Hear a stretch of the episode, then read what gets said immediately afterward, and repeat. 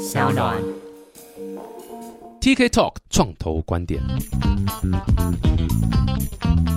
各位 TK Talk 创投观点的听众朋友们，大家好，我是 TK 小弟呢。近期在筹划一个台湾原生的创业投资实境秀，叫《对决创业家》。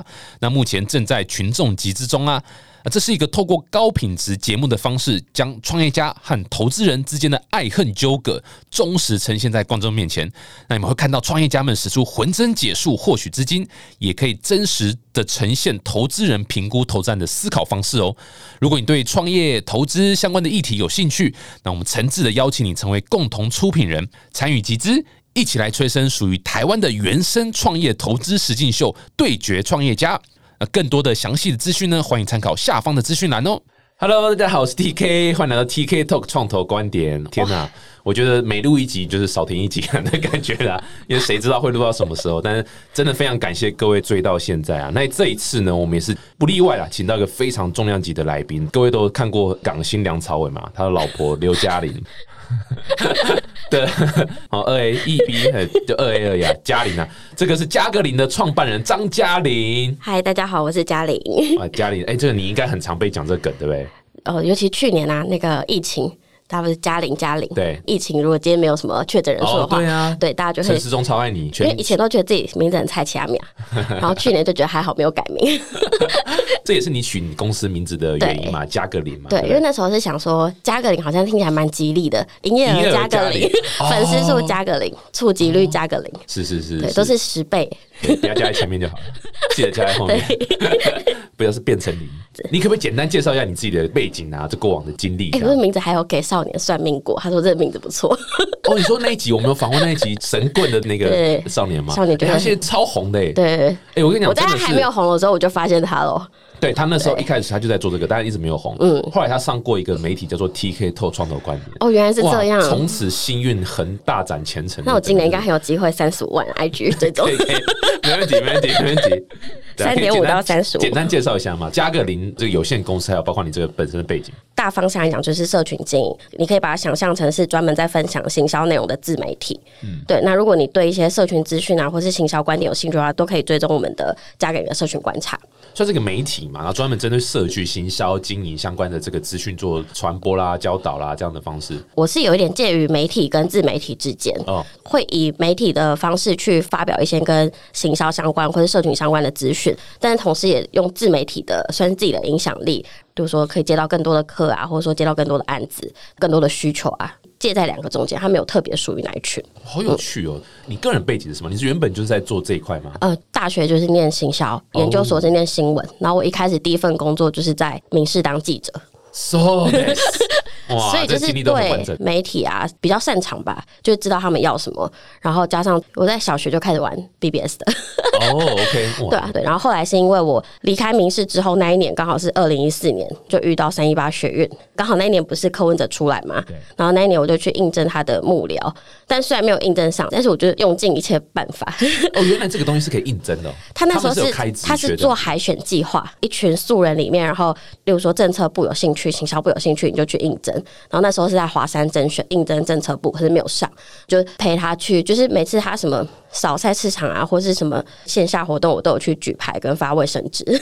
然后后来就是发到他的幕僚就已经认识我了，所以他们就说：“哦，有一个总部的一个缺，就负责行销执行的部分。因为具体的策略还是他们上面在定，但他们会需要有一些人来执行一些细项，所以我就是负责执行的那个人。”哇，你这等于真的是从基层做起。对对对，但我觉得这样很好，因为这样你可以完全知道大家关心的东西是什么，看到选民的那个样貌。我好奇是。你是本来就很重视公共议题，还是说你是觉得柯文哲出来感觉是一个新的希望，你想要跟他一起改变这个政坛，还是说你你为什么会想要政治这条路？这样？我觉得应该本来就是对社会议题比较有兴趣，因为我那时候会想要念新闻所的原因，就是因为想要当记者嘛，第一线就知道这些东西，然后分享给所有需要这些资讯的人。那后来就发现，其实好像在这个时代，你不一定要当记者才有这个影响力，对你把自己做。的有影响力，你讲什么话，大家都会听得进去啊！这就是自媒体的精神嘛，就那因为那个时候刚考研究所的时候，是大家都很想要进去苹果、TVBS、一周刊这些媒体，可是后来就发现。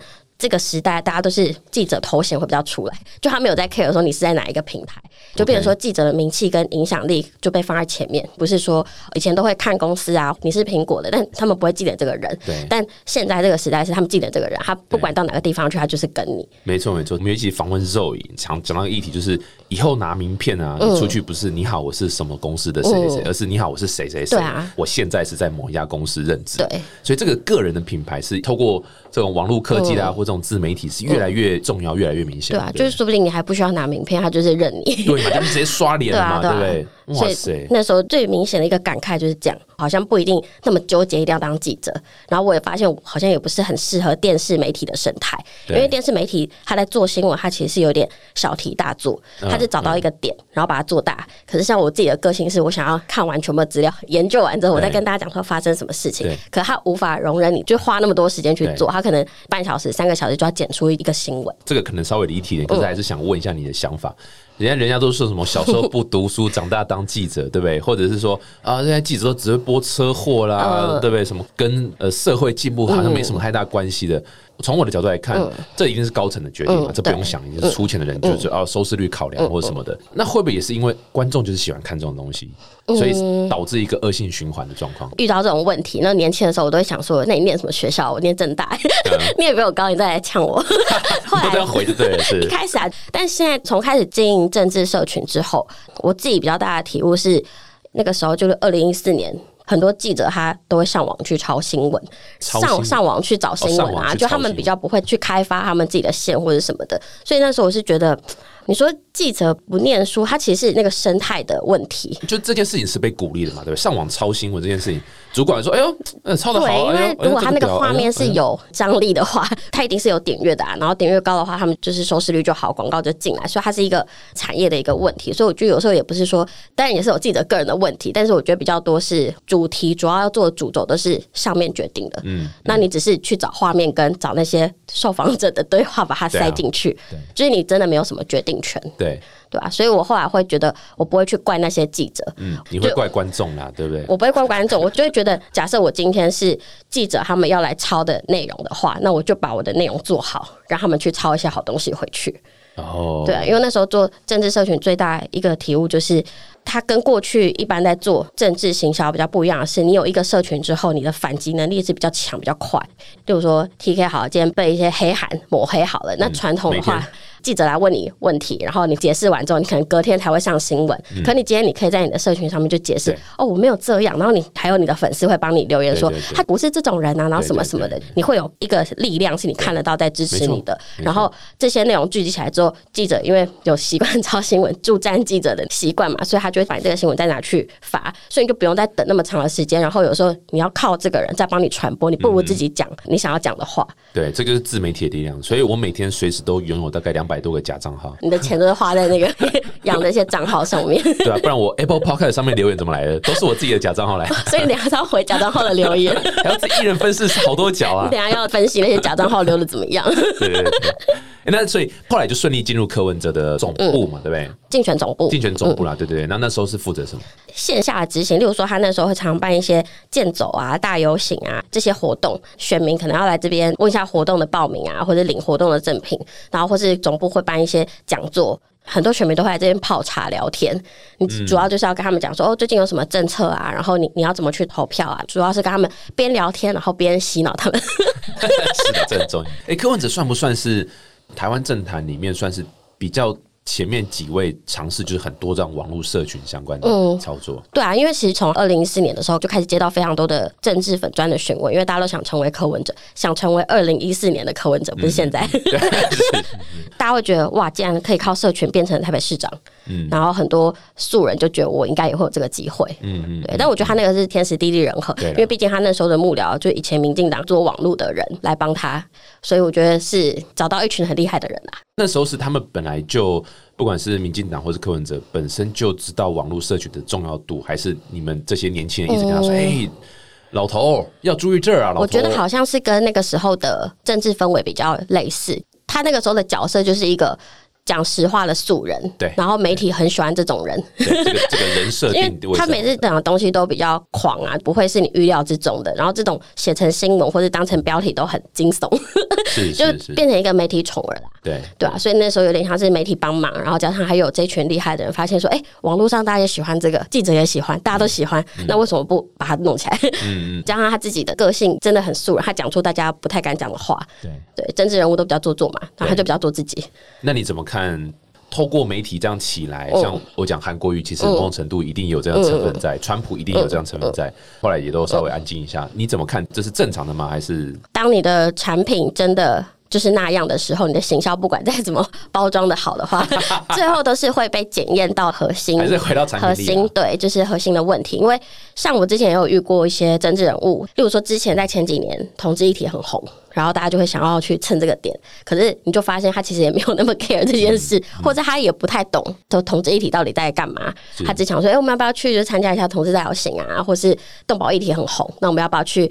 领养一只狗狗之类的，就是那种很肤浅的，只是想要跟这个议题。那我就会建议他们说，如果你真的没有那么懂的话，我们就不用硬跟，你就是跟你自己熟悉擅长的就好。不然你到时候被检视之后，那个网络上的检视其实是很露骨的，就他们会去找你以前的发言，或者找你对其他议题的研究，甚至你交的朋友，他们都会去检视你说，你真的有在关心同志议题吗？可是你交的都是一些很丑女、很丑性别的人嘞。对啊，那你怎么会跟这种人在一起？你怎么可以容忍这个人？所以他其实是。无法假装，尤其是现在，对吧？你真的是没有办法演得出来。我我记得那个先入房的阿刚，我没有访过的，我他有讲一句话，我印象蛮深刻，是他说如果要做社群操作啊。绝对是那个深度要够，千万不要说你是哦，因为现在红什么啊，你跟那个没关系。但因为现在红什么呢，你就来操作蹭蹭那个点。对，那就很可怕，因为很容易，就像你刚才讲，会变康。对啊，因为其实现在大家东西看的也多了，有些东西蹭的浅、蹭的深，其实大家都看得懂，对吧？所以不要去把观众当白痴。我觉得有些观众真的很聪明。观众大部分都他们看得出来什么是好的内容，所以你可以举两个例子，你觉得是 完全是没有深度，然后只会蹭热度的这个很多啊。因为像最近那个天竺鼠车车，你有看吧？天竺鼠车车，它 已经官方已经有讲说，你不能把这些图片跟影片用在就是商业上去做二创，就它已经写的很清楚了。可有些人就还是会用投试出的那个图片来做，对。可是有更漂亮的做法，像我今天就看到有一个文具店，也是想要蹭这个热点，然后他是要推广。他的印章，所以他就用印章去盖了一个天竺鼠车车。印章盖的天对，盖是非常可爱。然后那时候就也很想买他的印章。对，他就是一个很聪明的蹭法，而不是你真的用人家的图片。那所以那个印章还也是他们自己设计的。对他们就是他他们自己文具店里面卖的印章，只是他突然发现，哎，那个印章的形状不规则，形状很像天竺鼠车车的车，盖了一个车，然后又盖了其他图案，然后就变成一台车子，是，然后非常可爱。他就是很聪明的做法。对啊，这个真的是要特别小心啊！很多时候，像我觉得自媒体好处在于它的这个没有什么太大规则，就可以发挥很多创意。对，可是也是因为没有太多的规则，不受太多的监管，所以很容易踩到一些像可能侵权啊，或者是一些没注意到的地方。对，我觉得侵权真的就是比较法律的问题，但是现在还会有一些可能社会氛围下面，就例如说去年的那个黑人的问题，所以大家会对那种性别、种族、肤色。的议题会更加敏感，但很多的品牌又很喜欢蹭这个点，就例如说去讲说女性应该要怎么样啊，男性应该怎么样，但他其实就放了一个刻板印象进去，他可能是出发点是好的，但别人看的时候就觉得，哎，你这样是不是有一点点歧视了某一方？对对对啊，所以我觉得那个议题要特别小心，因为大家现在对这都很敏感。所以说到这个议题要特别小心来操作，这就是你们公司的核心的业务。除了说教导大家这个社群操作啦，你们也会告诉大家说，哎，如果你真的要做的话。你们是不是会有一个像 playbook，或者说一个 guideline，或者一个简单的东西，可以大家说，哎，如果我今天想要经营社群营销，我找你们公司可以得到什么样的 support？如果是指敏感议题的话，不管是在外面教课或者做教育训练的时候，都会讲说跟风的话，我们自己不会建议跟，例如说私领域这个部分，艺人或是某个素人的私领域，因为其实你跟了。对你的品牌其实也没什么帮助，就不会加到分的东西。你为什么要做？对啊，然后这是其中一个，或者说一些悲剧，因为有些人会喜欢开地狱梗，但地狱梗其实就是凌驾在某一群人的悲剧之上，所以你在发出去之后，一定会有一群人觉得很痛苦。那与其这样，你就不不要做。可有些人就很喜欢在那种地狱梗的界限里面开玩笑，嗯，这种比较。特定的类型，我就会建议说不要跟，因为你跟了如果不会加分的话，你就不要做。有 案例吗？其实很多哎，因为像之前那种二二八好，我就有看过有些品牌啊，他们会讲说二二八，然后打二八折，很疯哎。然后我就想，那是有有念书吗？对啊，不 知道就什么，不就这种悲剧型的节日，你情人节庆祝就算了，然后二二八也在跟风，不知道在跟什么东西，很荒谬。所以那一则就有多人反弹，就对了。呃，也不会说很多人反弹，因为我觉得还是有人会，不是这个圈子人可能不会对这种东西比较特别敏感，但只要一有人提出来之后，其实大家就会开始去思考说，哎，他是不是有可能有问题，或者说好像可以怎么做会更好，嗯，对啊。像他这样子有操作了一个不当议题，好了，危机处理嘛，你会怎么建议？假设今天不小心，哇靠，开了一个地狱梗。哇，那那该怎么办？就其实危机处理这个东西，在现在的趋势下面有一点改变，因为过去的危机处理的状况是大家就很害怕，赶快删文，或者说哎 T K 下台，找一个人下台负责这样。但现在社群上面更倾向看到的危机处理是不要去删文。然后你那篇文章留着，但是你要出来很完整的讲说发生了什么事情，就是你从头到尾讲一下发生什么事，具体犯了什么错，然后你要怎么去修正它。就是说你之后要做这件事情的时候，你会做一些什么事情？我举个例子好了，像叶配这个东西，对，因为之前呃 YouTube 上面的影片，或是说。创作者的影片，如果叶佩这个问题被拿出来讲，就是因为伯恩叶秀那个时候被监察院就是发现说韩国瑜跟蔡英文都有收钱的时候，然后大家就开始去检视他，想说哇，以为你没收钱，就是这样有收钱，但其实这也不是那个节目的错，因为 YouTube 上面的影片，网络影片本来就没有受广电三法的约束，所以它其实是在一个灰色地带，它有讲没讲其实都没有关系。YouTube 有说你。加个赞助就好，那你没加，他也不会把你评到封了或什么，你自己自由行政这样。然后那时候出来之后，就开始有一些创作者就会遇到这个问题，我到底要不要讲？但其实我觉得现在的观众是知道这有没有广告的那个选择，他要被告知啊，对他要被告知，他要知道他有这个选择权，而不是你骗他，因为他最讨厌就是被骗。你刚刚讲说有广告或什么，他都可以理解，因为你没广告你怎么生存？那其实我觉得有另外一个案例很有趣的是，那个时候有一个 YouTuber 叫凌晨接了经济部的三倍券的影片，然后他其实最后大概影片结束之后留了大概十秒黑画面之后，最后出现两秒经济部广告在右下角，他是有放这是广告，但是他下面被骂爆了。那我想说哇，这也蛮屌的，因为他。有放哎，但还是被骂爆。那他骂爆原因就是很多人根本没看到最后，因为他以为画面按下来就结束。然后有些人看到之后想说：“哇，前面跟我讲三倍券多好，就后面来了经济部广告。”他就觉得他有点受伤。对，然后所以他后来他出了一支影片，标题就写“对不起”，就是这支影片是赞助没错，主要道歉以外，还要讲说那以后他遇到这个问题的时候，就列了三个做法。第一个是他会想办法把这些。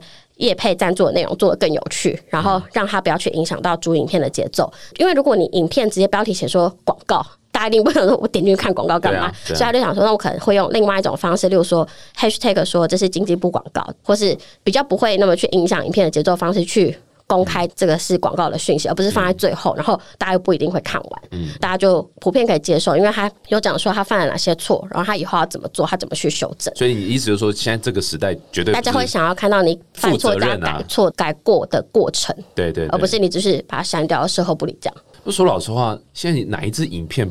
没有广告了吗？每一支影片都有成本。对啊，所以其实我觉得揭露广告这件事情没有什么不好啊，因为它就是会激这个创作者去把这个影片做的更好看。对，你如果可以广告又做好看，那就是你厉害的地方。对啊，这个就是也是所有 YouTube 都面临的问题。然后其实，在看 YouTube 就是所有人 YouTube 的收入其实不出就那几个嘛，就第一个就是 YouTube 的广告分润嘛，就大家看那个 YouTube 的影片看到，哎，广告突然跳出来，那个会分润，可能真的少之又少。对，真的各区域的这个分润的机制是不一样的。那亚洲台湾这边其实分的不是很好，嗯，所以演算。法其实对于这个 YouTuber 是蛮不利的，因为他们再多流量 view 数很高才拿一点点钱。嗯，那另外一个当然肯定就是叶配嘛，所以为什么一堆 YouTuber 要去接叶配？因为我广告我没有钱呐，所以他一定要接叶配啊。那又要他品质好，又要马儿跑，要马不吃草，这不太可能嘛。所以我自己在看每个 YouTube 影片，我都抱着这就是一个叶配的影片。那只要他，所以你都会把他广告看完。理论上知道他现在介绍这个东西或者在干嘛，这就是叶配啊。他就是在广告这件事情。那因为广告也不是就是坏处嘛，就是我本来广告就是一个资讯传递的一种方式嘛。我本来也是需要知道有什么新产品或者什么东西这样，所以大家不用那么对 YouTuber 太严苛了。除非 YouTuber 真的是刻意隐瞒，他说说我今天就是很自然的开箱，哇，我捡到一个三倍券，我来花看看。如果是拍照就不喜欢看广告，是不想要被骗，不想被骗啊。对，如果是 YouTuber 是用骗的方式，那就不 OK 了，真的。哎，不过回到刚刚一开始讲加格林这家公司啊，嗯，因为你在主推是社群操作、社群行销、行销观点嘛，对不对？我觉得台湾某种程度，从我的观点来看，很多创业家可能很有把握，可以讲七八成以上都是 focus 在产品。那他们会做很好产品，但是不知道怎么行销。你说好了，你一定要做行销，他们想到第一个就好吧，那不然我就下广告，嗯，或者我就试试可能上媒体结束了，那我就回去继续做产品。这个观念在现在还 work 吗？我觉得当然广告也是有它的帮助，没错。但是我本身是比较内容派的，就是我还是会希望内容先做好。那我自己会觉得，呃，社群经营它其实是价值说服的一个过程。在社群上面，其实你所做的任何一件事情，都是在累积你的信任度，你才会有那个转换啊。因为一个你不信任的人，你怎么会买他推荐的东西？所以整个社群经营或者你 PO 了什么东西，他一定要想说，你这篇出去，他可以更相信你什么，而不是说哦，我会把对会把社群经营想象成他就是社群经营哈，然后但你不知道他本质在干嘛，其实他本质就是一个累积信任度的一件事情。对，所以我还是会希望我自己今天发出来的每一篇文章，或是我讲的话，大家会因为哎这个他很有观点，或者说哎他推荐的东西其实是真心的，然后去累积大家平常对我的信任度。那之后你要卖什么，或是你想要推什么，其实就很容易。对，我觉得。信任是一个超大的，对，信任非常重要，也是很难做，而且也很容易破灭，也很容易破灭，对对对。对啊，你今天可能做了十年的好事，然后最后一年出包，对，就看你前面十年应得值累积的怎么样。当你在面对不管是品牌哈，就比较有名品牌，或者是因为像新创公司这种啊，它就是一个企业主，那他还没有什么品牌价值或影响力。你会怎么去说服，或者说怎么去跟他沟通？说，哎，其实你应该多尝试社群行销这一块，而不是只是下广告，不管是脸书广告或什么。那第二点是，你要做社群行销，我是怎样？我就成立一个粉丝团，请个小编在那里回文就好吗？还是有什么做社群行销？就这样讲，信任假设是最重要重点。那我要怎么做去增加信任？因为其实我会让他先去知道说，你平常你在认识一个新的人的时候，你用什么方式去让你自己觉得，哎，这个人很可信，然后他很可靠。我会去问朋友。对，会去问朋友他的口碑嘛，所以朋友口碑是朋友推荐是其中一个会增加你信任度的方式。第二就是 Google 一下他的名字，看一下他有没有上一些新闻啊，或是看一下我们在 PT 留一些很丑女的 言论啊。如果他有上一些新闻，发现哎他是十大杰出青年，就觉得哎好像蛮值得相信的，或者说哎他有上过商周封面的，好像不是什么假账号，不是你请来的假账号，是去买这些东西。对，是媒体的背书也是一个嘛，就也是一个累积信任度。你看现在有。口碑，然后媒体背书，那接下来可能是去观察一下他的朋友里面，发现，哎，那个某某 YouTuber 也是他的朋友，哎，你很喜欢，然后说，哎，那个谁谁谁也是他的朋友，哎，朋友怎么这么厉害？那会不会他也是一个很厉害的人？对，就看一下他的交友圈，可能也是其中一个。就是你要让他去知道说这些信任度平常都是怎么累积的。假设你是一个品牌好了，它的供应链很有名，也是其中一个，或者说它的。组成团队很有名，他得过很多奖，他上过很多媒体，或者是说他出来外面演讲，你觉得哦超有料，这个也是一种信任度的累积。所以我不会只是建议他说你去做粉丝团的内容，因为那。其实不太够，因为粉丝团内容对别人来讲，它只是一个贴文一个内容。那假设你今天可以用各种渠道，例如说，我们去曝光一些媒体，你出去演讲，你去上 T K 头，对，你看 T K 那么有名，你让他让你背书，一一下粉丝就暴涨，对啊，或者说你去做什么事情，你有没有什么本来在同文层面就很有名的朋友，你请他们帮你分享，就是我们一开始不用每个礼拜写一篇贴文，那其实他们会无法感觉到什么。那我现在在干嘛？对，那你今天做这件事情，他们就会有很直接的反馈，然后他就。知道说，其实社群经营不是只是开个粉丝页或是做一篇贴文而已，它其实是累积信任度的一个过程。那累积信任度有很多方式，不是贴文或下广告而已。嗯，说起来的确是蛮合理，可做起来我感觉应该很难呢。因为比如说有名的朋友，很多人是不认识这些人。那有名的朋友、有名的人。也不多是会愿意花时间去 less 有名的朋友，你知道为什么？就是我举例好，譬如说，假设今天是做哦，我先随便乱讲，譬如说我今天就是卖一个包包的一个厂商，哦，这个包包是翻转包包，或者我有个什么新功能这样，那我要怎么做剩余销？我我要怎么重新去 build 这个关系？因为假设我 build 这关系，可能又是一个两三年的时间，我不可能我变成我不是还是要花大钱去请他，那那不是也是等于下广告？我觉得我怎么突破这个困境？第一件事情都会先盘点他身边的资源啊。这其实很重要，因为就像他真的没有什么厉害的朋友，那可能我们就可以靠一些，例如说像喜欢翻转背包这种比较。潮流的人啊，就是喜欢新鲜的东西，尝试新鲜东西的人，他可能也有试过滑板之类的。那可能你可以先去沟通那群人，而且可能他实际拿到这个东西，他才会有感觉。那你可能可以先办一个线下的活动，造成口碑之后，然后再去影响其他的人。其实他有他自己的一些方式啊。有些人真的没有那么厉害的朋友也是很多啊，所以你就可以先看一下他身边有什么资源，然后哪些东西可以先用。但他一定会有朋友啊，多少都 还是有朋友啊，朋友帮他分享是其中一个啊。嗯嗯嗯，所以你讲就是第一个，当然产品力还是最重要的，对，千万不要觉得说，其实我的观念也是，我觉得产品就是一吧，对，然后行销是零，加个零这样子。那意思就是说，没有了一，你再多零都没有用，对。但是你只有一也没有用，你一定要一堆零，才可以把价值，对，才可以做大。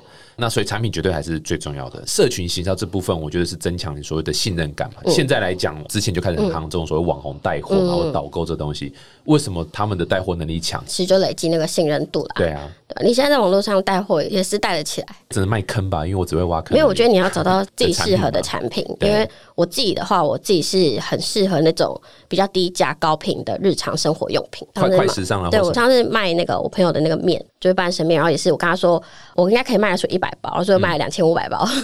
对，就是因为他们可能平常就已经很习惯你的专业加生活，同时给大家的一个双的面向，所以你在做这件事情的时候，他们会知道哦，平常生活在用的东西，然后你推荐的东西，所以你可以做起来。因为你叫我去卖一些什么医美啊，或是专业的东西，我可能没有办法。对，哎，但我其实也蛮好奇，就是因为你呃，就你这家公司算是一个。我这个厂商，我找你，我有点像是这算外包吗？反正我就是 case，可不可以请你们公司做这个 campaign？是这样的一个呃商业模式嘛？以前是这样，以前还没有转型是就是代操，嗯，跟我其他的伙伴们，比如说你经营粉丝团，我们就直接帮你外包这个粉丝团。哦，OK，直接外包掉了。对，但是就为什么会想要转型，就是因为这样的经营方式，他遇到一个问题，你帮他经营好了，但人是留在你这边，他的员工还是那么笨啊。员工还是做不出来啊，所以久了之后，他就会觉得，那就是我一直花钱找别人，自己人人没有留下来啊。所以我们后来的方式是比较顾问加半执行。假设签了半年或一年的约，那我可能前面几堂课我去帮他们上课，就第一堂课先大概教一下社群的整个概念，然后第二堂就讲说，那么接下来怎么合作？就是可能我前面一个小时，我还是先讲一下这个月发生什么事情，有什么社群的趋势，然后有什么要注意的地方。那接下来下一个小时就是你们的员工来上台报告，讲说你们接下来要做什么事，呃，你们进行的成果跟最后的效果如何？那我们一起来检讨。那之后下个月活动要推什么？来想一下要怎么做。就是你帮他带他的人，你让那个人是留在他的公司里面。那你也不用担心说，把他的人训练起来之后，你是不是就没有工作？没有，那其实工作更多。就是他会可能会让你做其他的工作，例如说他今天想要再去做什么事情，他会来问你的意见，你就可以再去收那个顾问费。那你也不用耗那么多人力一直在帮别人做内容，因为做内容其实是一个要花很多精力。你一个员工不可能同时经营五六个粉丝页，他一定会做的很烂。而且有些又不是他的专业，对吧？所以后来会觉得办顾问加办执行的方式是最适合跟想要来找代操的人合作。你现在是完全就不接直接代操，后来再也不接代操了。转折点是因为我那时候就做了很久之后，我觉得我遇到做社群经营的一个天花板，每天在做一些很创意广告、创意贴文的感觉，因为我真的没有感觉到我在做什么社群或者做品牌，我就每天在贴一个好笑的广告、好笑的贴文而已。我就想说，我如果五六十岁都还在发 Facebook 贴文的话，无法想象那个生活。所以那时候我是用群众募资的方式，然后我就想说，那我去其他地方听一下。大家都怎么做？把那些东西带回来，看看有没有人想要这些资讯。后来我第一次做的时候，就发现，哎，很多人想要听，因为我大概不到八个小时，我就募资成功了，然后就去带了中国那边的一些很厉害的讲座内容回来，把它重新包装、重新整理成在地化的内容，跟大家可以听得懂的东西，然后包装成一个讲座。第一年成功之后，我后来做了五年，在第四年的时候，我就直接去中国那边找了最厉害的五人来台湾分享。从那个时候开始，大家看你就不再只是一个小编，他们会知道你是一个社群经营的人，而且是有能力去把外面的资源带进来，然后去做一个两岸这样子讨论内容行销的一个讲座。就他们看你不是只是代操的小编的角色，他们看你是一个格局比较大，而且又可以做比较大的一个经营的人。就从社群小编晋升为这个社群教母了，不是社群教，我觉得那时候变成一个。真正才开始觉得自己在做自媒体，嗯，对，因为从那个之前，我都觉得我就是一个专门在帮别人代操的人，就我也不觉得自己在开公司或什么，就觉得我每天都好累，我都在写贴文，然后每天在想这些东西，创意枯竭。然后后来我就觉得，就是不能这样下去，因为这样下去，我就觉得我做的东西都很烂啊，然后案子也不会长久啊，没错，对。然后后来转型完之后，我才发现说，其实可能我真正喜欢或者我真正的价值，就在于我很会去。找新的东西，然后把它整理归纳成就是一个观点，这样。而且我觉得你这样做蛮好，就是不要说只是你这边卷起袖子做所有事情，你应该是把这个知识去传递下去，应该是把这个圈子做大了。就是它不只是行销或是社群，你说设计、做艺术、做什么的，其实它都会用到这个观点、这个思维在。能不能够有一个实际的例子，譬如说你经手的案子，或是说你传承下去的只是。你的学生或谁有做过什么？可以是哎，原本这个品牌是这样，然后经过社群行销操作啦，他们获得了不管是营业额增长或者品牌认同度是什么的。自己最喜欢，然后我也非常引以为傲的案子，就是一个 B to B 的案子。大大家应该都不会想说 B to B 怎么做社群，因为那时候我会选这个案子的原因，是因为第一个当然是跟业主沟通非常的融洽，因为他其实是一个口条很好，长得也很漂亮，就是非常适合在社群上面。但另外一个是那个时候我的角色是可能没有办法一次接很多案子，因为人力也有限嘛，那所以我必须要去找到特别有代表性的案子，就是你做出来之后可以让你出去当 showcase 的，嗯，他对你的品牌的比较加分，这样，所以我会特别选比较特殊一点的案子。然后所以那时候我就花很多心力在做这个 B to B 的粉丝团。然后它其实是一个产品叫自动关门器，就是那个门上面三个铁片，我们俗称自动门。嗯，它会让门变成自动门的样子，它不会一关之后就啪一声，它其实会可以控制那个开关门的角度跟速度，你的门会。用力关上去，它就慢慢的合起来，所以用在居家安全或是什么一体沟通上都非常的好，因为你的小孩就不太容易被夹手这样。然后他们家其实是一个台湾的品牌，真的产品力非常的足够。那时候我们就想说，那我们经营 Facebook 的目的是在于说，我们希望可以多一个新的沟通的渠道，然后去让更多新的人认识这个产品这样。所以那个时候，呃，我们的目标很明确，它 KPI 就不会是定在粉丝数啊这些上面，因为没有意义。对啊，因为你的目标不是这个嘛。那我们的 KPI 是定在大家在下面留言索取。资料这个 KPI 上面，因为表示说他有进步，想要了解你的产品，而且他原本不是对，而且他原本就不是靠你原本 B to B，因为原本 B to B 都会靠一些，例如说线下的展览或是陌生拜访，然后去开发他的顾客。那今天你这样子的检验方式，就是很快就可以知道说哪一些人是看粉丝页进来的，后台私讯跟下面的留言，那这个就是我的 KPI。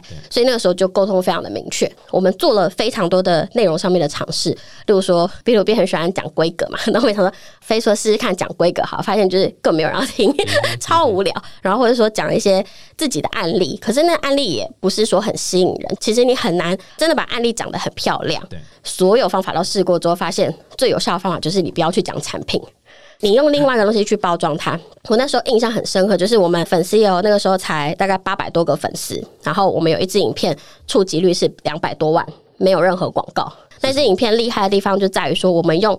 B to B 怎么做商业简报的方式去做一支影片，里面简报方式就是简报我们家的产品。然后，因为我的业主简报能力非常的强，他就跟大家介绍说如何在十分钟之内让你的客户买单。我就看完他简报之后想说，哇靠，你简报的能力是超厉害的，你这个发网络上影片就大爆红。我是觉得这影片会红，但我没有想到会这么红。一出去之后，就是大家都以为来上简报课，然后殊不知上完简报课之后被那个产品洗脑，发现就发现这产品就是很厉害，因为他就用超能力三个点直接去带出他的影片有哪三个重点，最后再回头再讲说那简报最重要的三个能力是什么，我们家产品最厉害的三个能力是什么。所以你看完之后，你完全。全记在你的脑海里面。Interesting，这个好有趣哦，非常有趣。那时候像是用另外一种方式去，对它就是用大家喜欢的、可能有兴趣的主题去包装。例如说，他们也会去参加一些线下的建材展啊什么的，这种 B to B 的产品，他们要去发脸书的时候，都会讲说：“哦，我们几月几号在世贸建材展，我们的摊位是 C 零二六，然后大家可以来玩哦。”Who care？然后我们就做了一支带大家导览。我就是用线下策展的方式，B to B 做线下策展要注意哪一些点，有哪一些亮点，跟哪一些小巧思，大家可以学习。那我们就去拍业主做了一些小巧思，例如说他，呃，他跟其他摊位比较不一样是，他在他的摊位弄了一个很高的气球，抬头看就可以看到他们家的有 logo 跟他名字的气球。那这个功能是什么？世贸摊位大概一两百个嘛，你不可能一进去就发现哦，我要从哪里开始找。但我们就说，哎，你抬头看一下那个气球，你往那个气球方向走过去。所以这是其中的一个小技巧，你可以用。大的气球或什么东西在上面，让大家一进来之后就发现你的地方，就有很多的小技巧是内容策展的方式，我们把它搬到线下去。哎，不过 B to B 方式，它的客户不是应该是建商或是经销商？你这个问题问的非常好，这个问题其实是应该说业主最想知道问题，他就想说我的客户是 B 啊，我的客户是那些。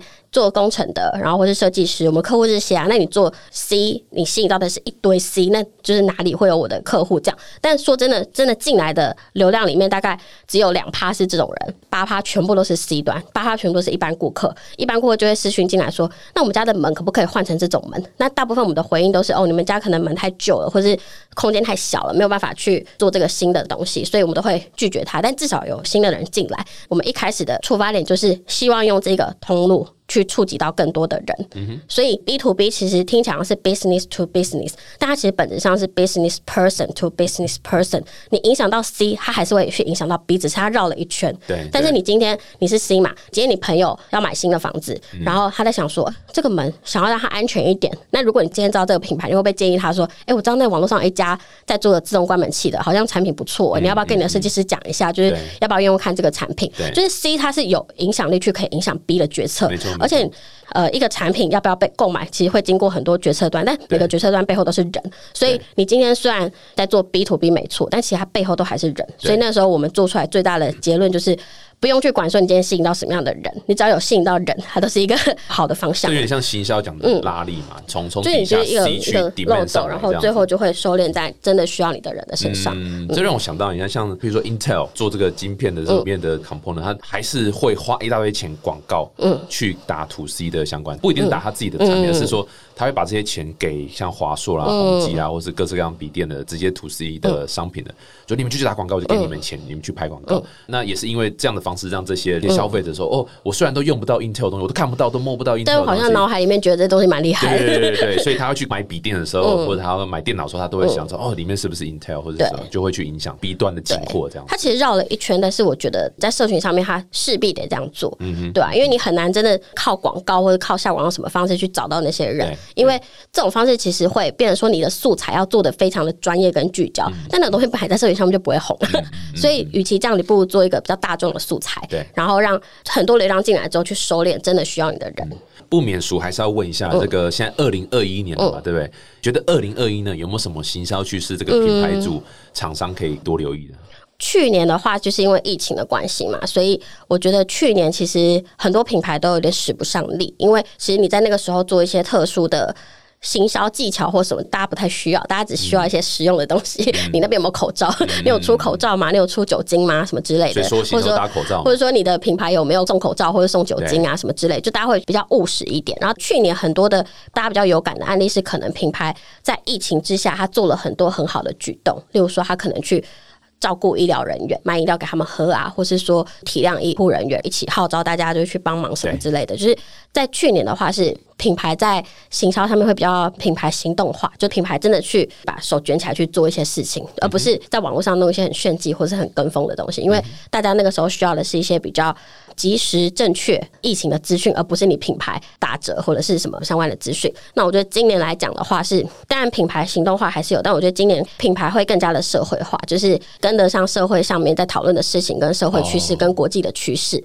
就是你品牌不能再对这件事情默默不问，或者说我都没有什么想法，我都没有什么举动，我都没有什么行为出现，我都没有什么行动出现，我一定要为这些议题出来讲我自己的观点，讲我的议题，或是说今天我推出的一个 campaign，或者是我今天推出的一个。的计划，它都是要非常符合现在这个趋势下面在讨论的事情。嗯嗯，对，就像很多品牌，它可能讲一些跟家庭相关的，比如说 IKEA 或什么品牌，它可能过去都会是以家庭的角色去讲这件事情。但如果今天在这个状况下面，大家可能更有感的议题是真的在这个社会，在这个家庭里面遇到的一些真正的议题，那你能不能去讲这些事情？你的品牌在里面的角色是什么？但是操作又要小心，对，操作要非常小心，对那个对。所以我觉得它其实也是一个挑战，但是我觉得它会在沟通上面有更符合大家现在需要的东西。如果你今天只要讨论女性，你不能再讲说女性要做自己，你一定要再去更深度的讨论一下，那女性做自己这块还有什么更具体的一些行为的出现，对吧？像现在偶像剧啊，有一个偶像剧叫《未来妈妈》，不知道有没有看？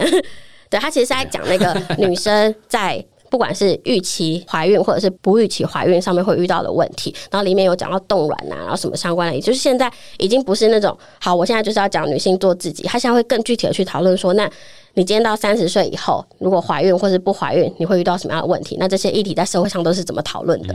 不是挥大旗而已啦，你真的要实际上是有认知的这样子。嗯，它里面对于动卵讨论，我觉得也非常的细致。哎，嗯，对，大家如果有兴趣的话，可以去看一下。那这就是我刚刚讲说，如果你对这个议题的深度其实不够的话，你也不一定一定要去操作这个议题啊。所以，那对于厂商来讲，他会不会有点无所适从？就是那我要重新再来研究这个议题，我要花时间去。我觉得每一个品牌或是每一个。自媒体它出现，它一定都会有它关注的事情。嗯，就是说，你今天某一个品牌出来，你用的东西就是很节能减碳，那表示你是关心环保议题啊。那你就不用去蹭什么性别议题啊。你只要任何跟环保、节能、节约相关的东西，你都可以出来讲。比如说，你发现国外有一个很有趣的节约的一个现象或节约的新闻，我把它拿出来讲。它虽然跟我的品牌没有什么关系，但它是跟我的品牌价值观出发点是有关系的。是是是。对，所以应该是要去找到本来在做这件事情，你本来就关心的东西，对，不用去硬讲，硬讲很容易被发现。真的很容易，这操作上一定要小心。硬硬讲真的太容易被发现了。其实台湾现在，台湾所有民众其实对于这个社会公共议题，对大家对社会议题跟公共议题都是很高嗯，而且现在整个国际趋势也是啊，大家会很关心人权、权利，然后还有你的业主有没有照顾你的员工，没 有的话，我就干死你这个业主。没错，没错，所以这个而且这是好的啦，就是资讯越公开越透明。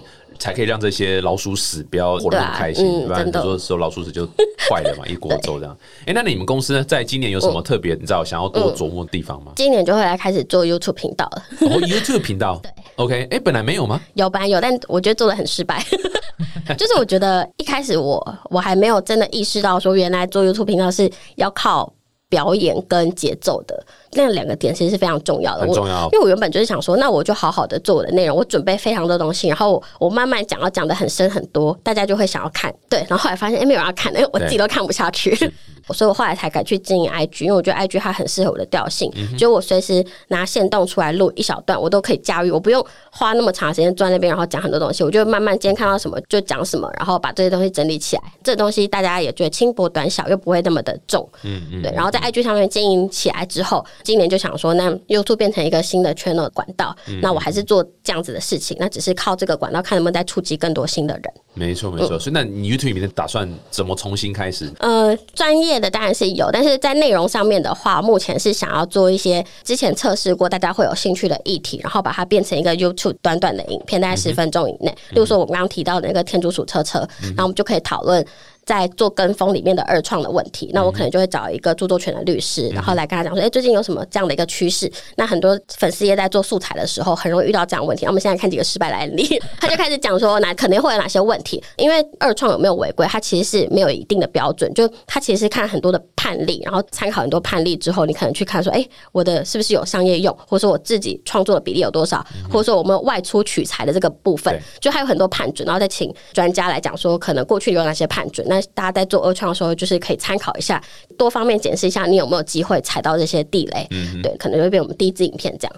对我们 YouTube 影片主要是做这个。第二个会想要做原因是因为就最近加入那个 YouTuber 的读书会，对，然后我们自己有个读书会，对对。然后我们前几天在玩那个 OGS，OGSM 就在讲说你定一个目标，然后怎么去执行。就跟大家说我的目标是要做 YouTube 频道，然后我的策略 S 就是请大家帮忙我 做完一直之后，大家给我意见。OGSM 对。那个 objective 就是你的最主要的一个想要做的事情，G 的话就是你的 goal 你的目标，然后 S 是策略，M 是你怎么 measure 怎么去衡量你要做的事情，然后那 measure 里面又包含你的指标跟你具体的行动计划，你的 plan 在里面。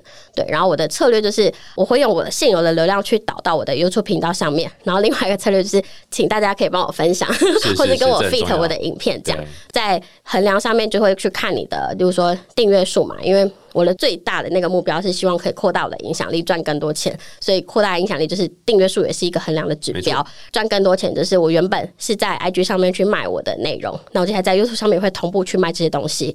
然后所以就是除了订阅数之外，还有卖多少钱，那个也是我的指标。太酷了，太酷了！等于就是把影响力做更多不同的形式呈现出来。啊，我觉得那个方法还蛮好用的。哎，所以频道已经建立了吗？还是还没？频道已经有了，但是先。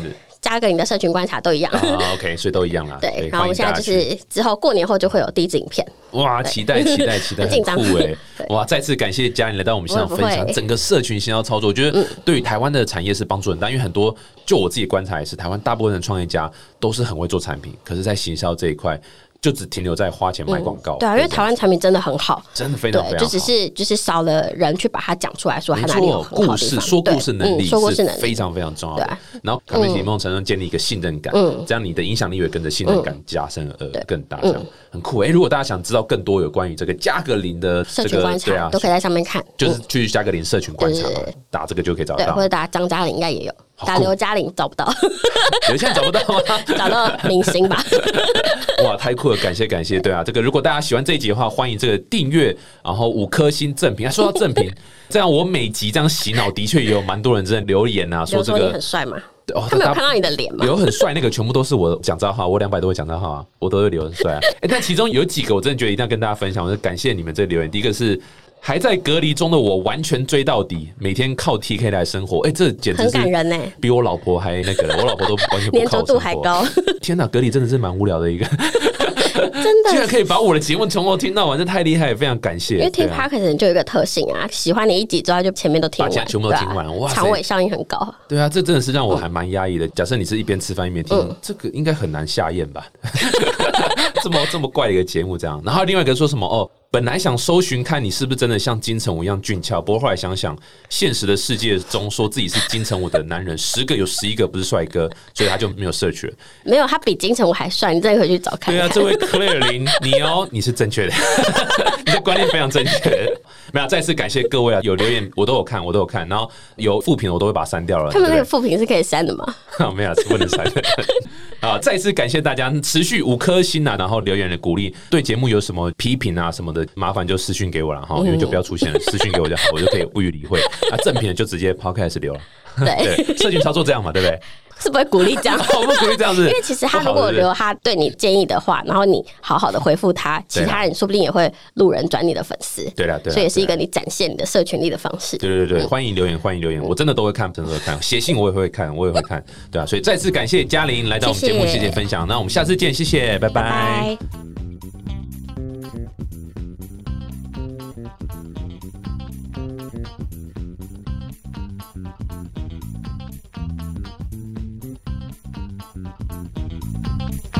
love.